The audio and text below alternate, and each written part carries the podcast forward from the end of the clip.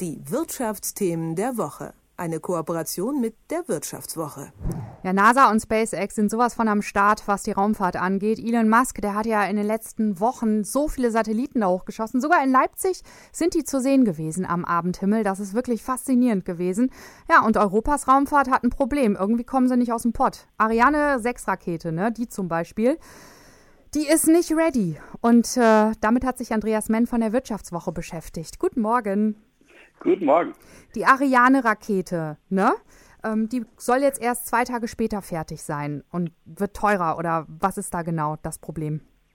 Ja, zwei Tage wäre, äh, wäre schön. Zwei, habe ich Tage gesagt? Zwei Jahre. Ne? Genau, ne? kleiner Versprecher.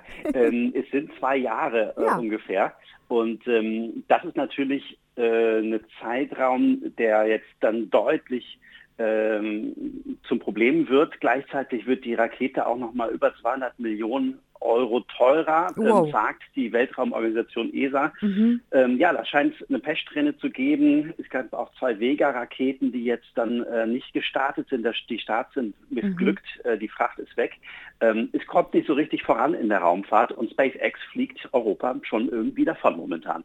Ja, was ja auch sichtbar ist teilweise am Himmel, ne? Ähm, ist die Ariane denn dann in zwei Jahren konkurrenzfähig?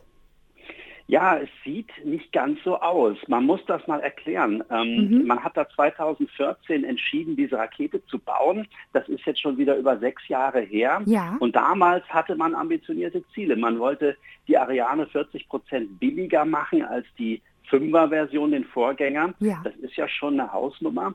Aber in diesen sechs Jahren hat SpaceX eben massiv aufgeholt und die hm. Raketenflüge, die Elon Musk anbieten kann, die sind jetzt schon preiswerter, als die Ariane 6 werden soll. Mhm. Ja, aber was, was könnte man denn da dann noch ändern? Ja, also man muss zum einen sich mal die Strukturen anschauen in Europa. Die sind natürlich deutlich anders als bei so einem Privatunternehmen ja. wie SpaceX. Da äh, haben wir in Europa 22 Mitgliedstaaten der Raumfahrtorganisation ESA. Dann haben wir die Organisation selbst. Dann mhm. gibt es äh, die Ariane Group, die die Ariane herstellt.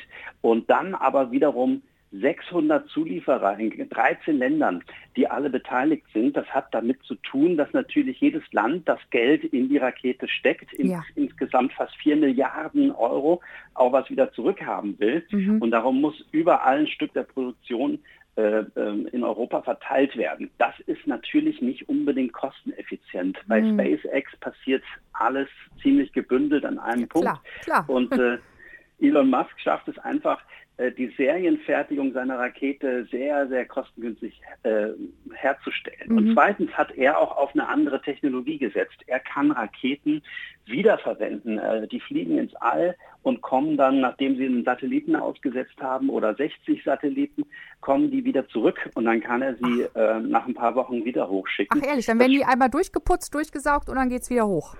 genau, die werden, äh, das ist natürlich ein bisschen komplizierter als vielleicht bei einem Flugzeug, aber ja. ähnlich.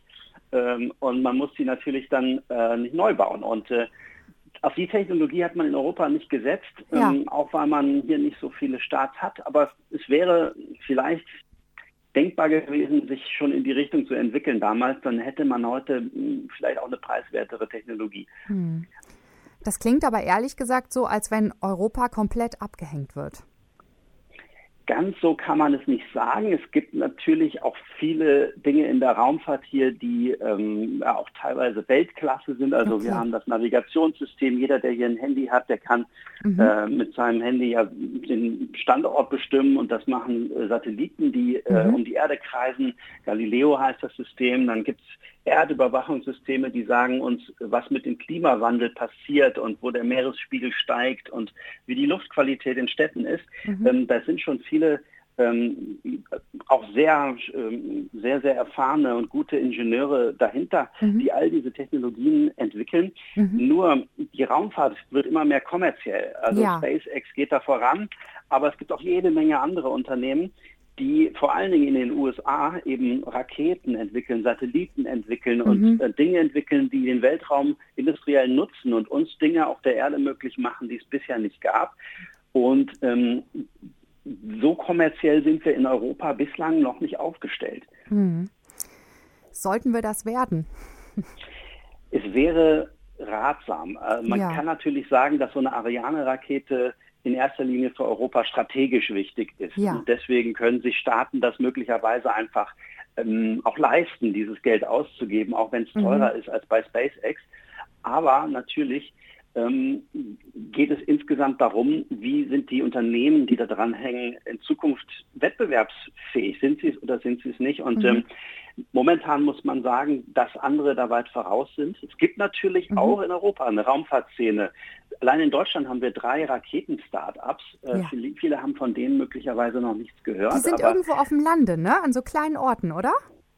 Ähm, die sitzen in verschiedenen äh, Ecken von Deutschland, genau. Ja in der Nähe von München zum Beispiel. Ja. Und äh, die bauen Raketen, die ähm, demnächst in ein, zwei Jahren wirklich auch eine Tonne Last ins All bringen. Und mhm. äh, da können dann schon einige Satelliten damit hoch.